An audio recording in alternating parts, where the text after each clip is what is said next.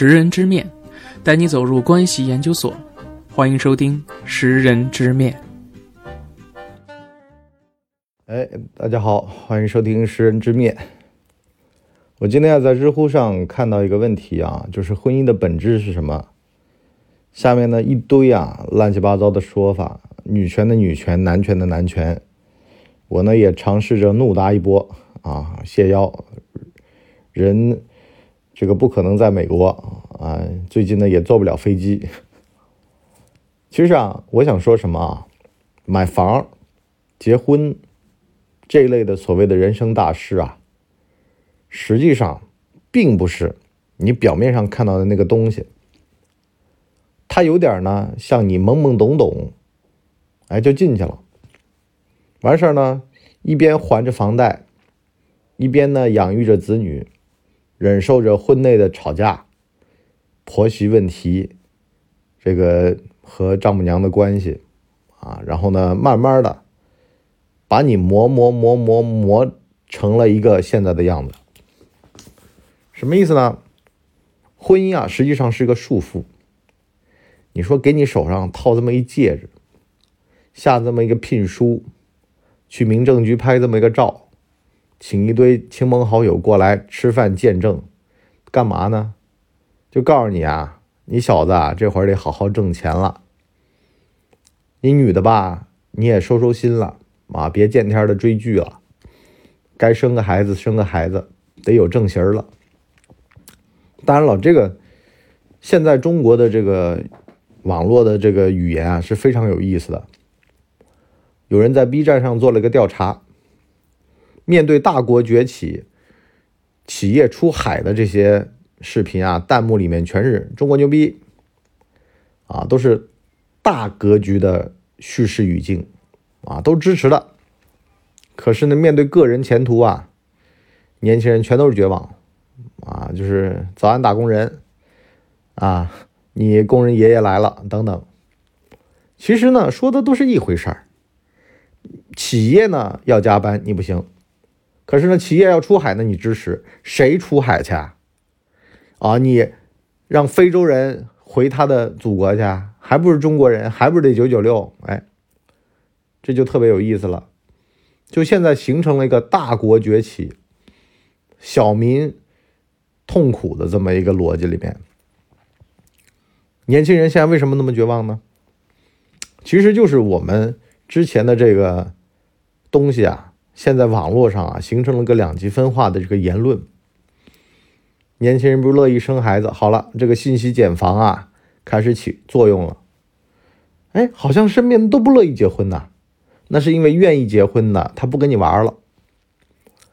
原先吧，咱们就得这么说啊，你回老家吧，人家还劝劝你，哎，找个男朋友吧。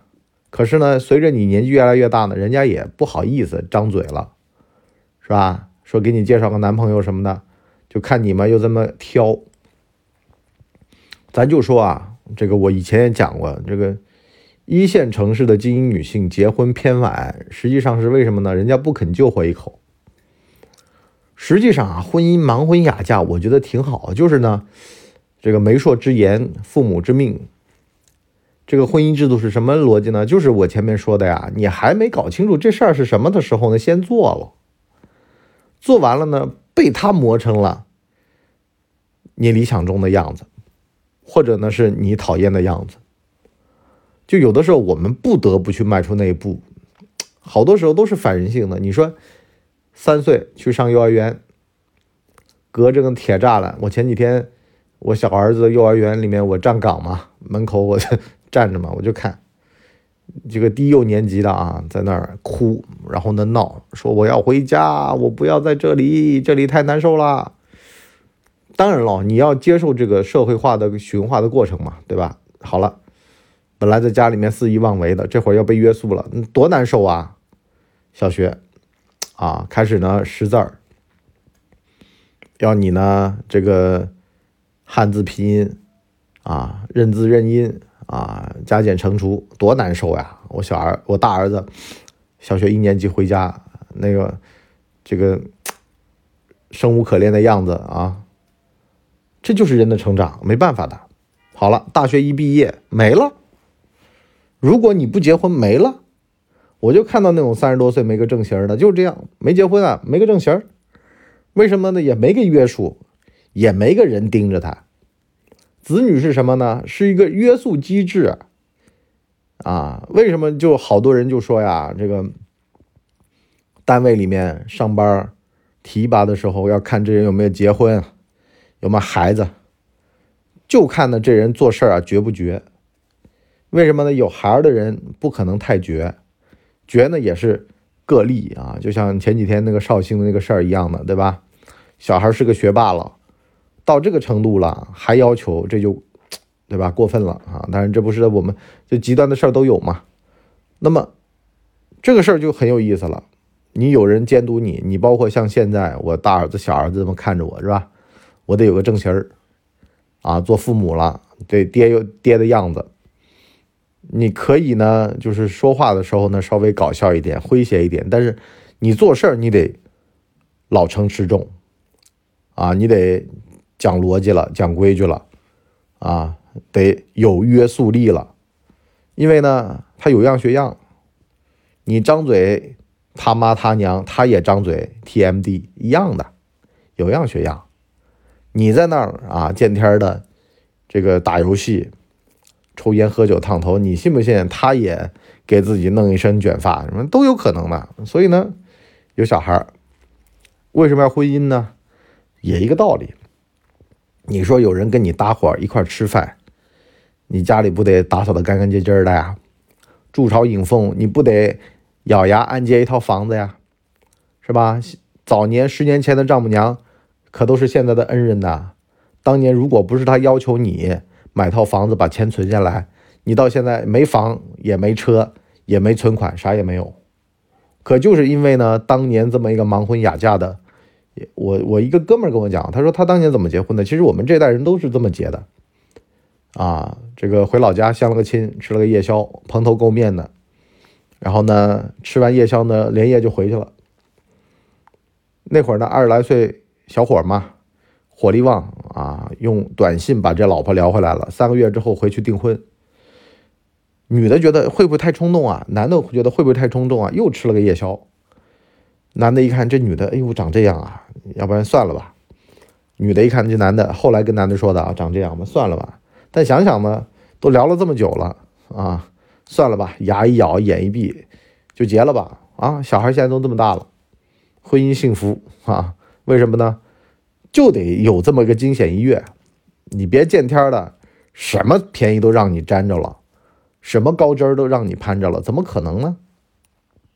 什么意思呢？好多时候啊，咱们一线城市的女的为什么就说你嫁不出去啊？就是因为呢，低呢你不救，高呢人家看不上你，毕竟呢一线城市女大于男，女的人数比男的多。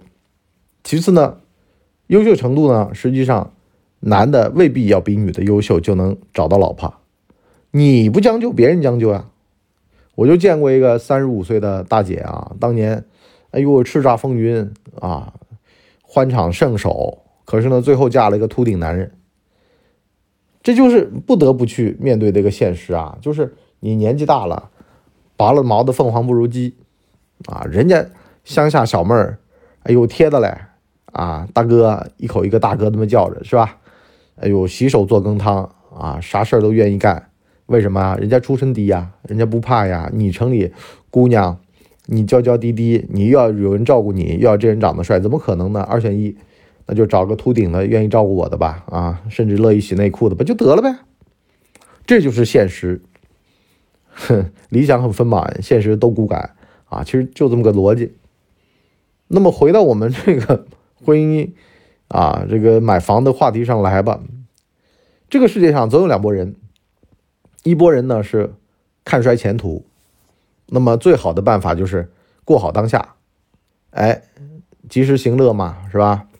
我就朋友圈里好几个啊，就是那种天天看画展，没事儿去玩那个密室逃脱，啊，去玩这个剧本杀，都四十来岁了啊，然后呢还就这样。每年呢碰到面吃个饭，我也跟他没什么好聊的。为什么呢？你跟他讲创业什么，他还早。我说那个也得为将来打算了啊！我到时候找个养老院，我现在九九六挺好的，也不乐意找个男朋友女朋友约束着啊，多烦呢！哎，不成家。另外一派呢，就是我这种，也是信息茧房。我们这种呢，就是关在这种信息茧房里面，就是养孩子、挣钱啊，去搞钞票啊，别的不要跟我谈了啊，搞钞票升值。就就这么点爱好，为什么呢？这也是个圈子啊，一个圈子一个圈子。单身圈子的人会觉得你们这帮婚姻圈子的人傻啊，大好的生活干嘛要浪费在婚姻当中？养孩子多累啊，是吧？鸡娃啊，买学区房啊，全都是累自己的事儿，咬牙切齿的。可是呢，我们呢做爹乐在其中，有人叫爹呀，那他们呢？刚好反过来啊，想要攀高枝儿啊，年纪越大嘛，越不这个从现实着想，越不从这个实际的角度去出发，看问题越来越虚幻。哎，看问题永远都是，哎呀，这男的不够优秀，不够完美。我说他妈，你你确定吗？你确定你配得上吗？还不够完美，不够优秀的，啊，好了，最后呢，就嫁了个秃顶男，是吧？还安慰自己，哎呀，人家会创业。我说会创个屁业，啊，就骗骗你们这种大龄女青年。优秀的男的早就结婚了，不优秀的男的才单到现在，要么就是个海王，要么是个渣男，啊，当然，当然了，海王渣男也未必不好啊。结了婚之后收心的也很多，为什么呢？因为人家浪子回头金不换。啊，都吃过见过了，知道外面什么狐狸、什么妖精啊，也不会轻易的为之所动啊，就怕什么呢？就怕老光棍儿啊。当然了，你也可以降维攻击嘛，对吧？到越南、到缅甸找一个便宜老婆啊，十八九岁的挺好啊。那些地方就是现在中国大陆的下水道啊，有什么乱七八糟的事儿都往那儿塞啊。最近不是那边博彩业又有人被杀了吗？就就这么个事儿。所以啊，当我们想清楚了一些逻辑，你会发现啊，你越往上越累，身上背着一堆的房贷、车贷、婚姻、子女、学区啊、教育，好了，背在身上，咬牙切齿的。可是呢，你练出了一身腱子肉，你面对有些问题，你就是小事儿。我还记得有个跟我同龄的，有一天跑过来跟我弄个事儿，说挺大的，跟我商量，讲了半天，我一听，我说他妈屁大点事儿啊，你这个算个事儿吗？就点心理的抚慰，心灵鸡汤啊！你至于把我叫过来吗？没吃过大亏，是吧？没成立过家庭，没见过世面。你像我们这个养过孩子、带过孩子，我当中一路披荆斩棘，我什么事儿没见过啊？是吧？小孩的事儿、老婆的事儿，你全都是事。一个人干了四个人的事儿，为什么呢？俩儿子，一个老婆，啊，一个人得撑起一个家，你就得有领导人思维，你就得带着他们发财。啊，如果说跟着你没肉吃，混得不好，说句实话，一个个臊眉大眼的，营养不良的，是吧？你这日子过不长久。或者说吧，这个小子他也知道好歹，看看别人的爹妈，看看自个儿爹妈，咬咬牙，哎呦喂，那就得靠自个儿了，是吧？而且呢，像我这种人，我还特别喜欢，就跟小孩玩心眼儿啊。我俩儿子就是都这种人啊。我小儿子天天打电话骗。家里人，哎呀，我我在家楼下了，你赶快下来吧 啊！那别的家长说，啊，别骗人。我说，就让他会学会骗人啊，骗人又没什么了不起的，你不骗人，人骗你啊，你学会骗人了，人家被你唬得一愣一愣的，就什么意思呢？好多时候呀，咱们就得必须得让他有生存技能，而且呢，你也得高来高去啊，就是啊。你骗你儿子，你儿子骗你啊，骗来骗去。犹太人的生存生存智慧嘛，犹太人的这个典型模范就是扎克伯格呀，啊，二皮脸嘛，啊，就是这么个人，啊，当然了，这样的话呢，人至察则无徒，啊，太精明了，你说谁跟他玩呢？啊，到现在把特朗普的账号都禁了，啊，作死了。像马斯克说自个儿想弄个 Facebook 了。那么其实啊，说回来，从前面 B 站的这帮年轻人的这个行为逻辑啊，实际上。我们得看到啊，不是说这届年轻人不行，我觉得很多老家伙呀，他喜欢搞这种这个一元论啊，这个一根筋，或者说是故意的啊，不是傻就是坏。为什么呢？其实老上网的年轻人，他不是年轻人的主流，上网发弹幕只能代表这帮人无聊，就跟十年前吹嘘自个儿爱看美剧的那帮傻傻叉一样的，是吧？看美剧就高级吗？不是，是因为闲的。你想啊，没结婚、没生小孩、没谈恋爱，三无人员才会上网，在那发弹幕。你说正经人谁发弹幕啊？一代一代的 loser 们形成了那个时代的舆论主流，就跟你上了微博，你会发现女权师特别多一样的。为什么呢？就这帮人控，没有男朋友啊，对吧？就一只手嘬着奶茶，一只手打字啊，啊。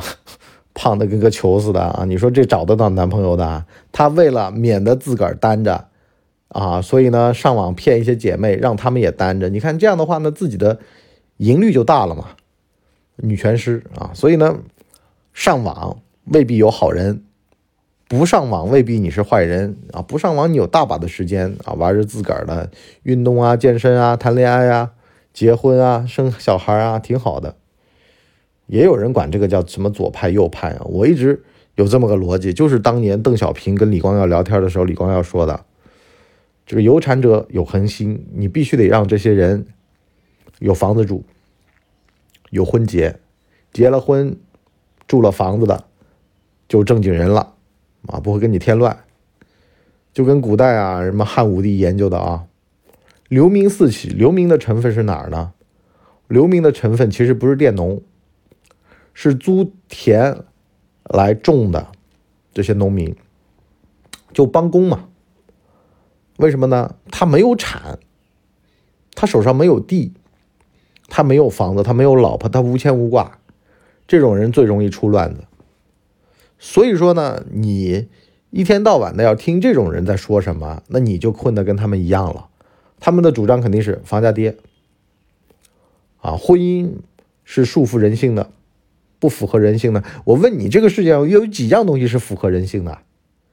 抽烟喝酒符合人性啊？你见天干去？喝酒喝多了股骨头坏死，抽烟抽多了肺癌，你干去？啊？你怎么不自个儿亲身，对吧？你要自由，你去美国呀，自由美利坚啊，枪击每一天，你去啊，是吧？为什么呢？好多人都是耳后有反骨，就天生的啊，这拦都拦不住。你别跟臭棋篓子下棋，别跟傻子玩 好吧？我们今天这就先聊到这儿。我们下半集呢，跟大家聊聊啊，正经人他怎么过日子啊？你你得有一定的这个抗压思维，就人必须得先学会抗压，你才会储蓄。其实好多东西都是你储蓄在那儿的。你比如说，你成立家庭，你是把精力储蓄在家庭里了，这像一池水一样的，小孩就是你未来的可能性。啊，我就特别喜欢二零一七年那个军事联盟里面的那个司马懿和他两个儿子的那个关系，是吧？有的时候其实你生个孩子是干嘛呀？实际上就是自己家族事业的基石啊，穷三代之力才能走到一定的位置啊，才能发挥一定的光彩啊。比如说弘农杨氏啊，实际上人家也就是刚开始啊，把项羽的头给割下来，对吧？然后呢，得了赏赐，这是第一代，啊，慢慢慢慢的才建国，才什么的，都十几代、二十几代、几几十代之力，是吧？你们家你往上拱一点点，你儿子往上拱一点点，是这么一个拱法的，啊，没有说一上来，哎呦，北大清华啊，然后呢，几代，然后呢就泯然众人了，啊，比如说这个钱塘钱氏，就是那个余杭，咱们前就在海宁那边了，现在啊。人家里面出了钱三强，钱学森、钱钟书啊，钱刘的后代啊，人家祖上都阔过，牛逼了。这为什么我得用这种思维来看问题呢？实际上啊，你别觉得自个儿太渺小，你当好接力棒也行。你也别觉得自己呢太伟大啊，存在感太强。好了，这辈子啊，人死了把钱花了啊，也没必要这么想。为什么呢？其实你能发挥更大的作用，就好多时候啊，你得把思维得扭转过来，别见天的啊，碰到臭棋篓子还跟他下棋，一直越下越臭。好吧，我们上半集就先聊到这儿，我们下半集呢跟大家聊聊啊，如何去拥抱主流生活方式随大流啊，这最关键，这才能够让你呢，这个在升职加薪的路上呢，没有这些拦路虎，别关键时刻人家一句啊，这人单身的，这人在本地没房子啊，这人呃这个没个定型，没个正形儿啊，一句把你否了，你死不死？好了，我们今天就先到这儿，我们下期再见，拜拜。哎呦。节目听完了，我是麻辣电台的台长杰森，欢迎大家添加干嘛电台官方微信，微信 ID 是文博小号的全拼，加入我们的社群，一起交流成长吧。干嘛电台扫清你人生路上的所有坑，付费订阅请关注微信订阅号干嘛播客。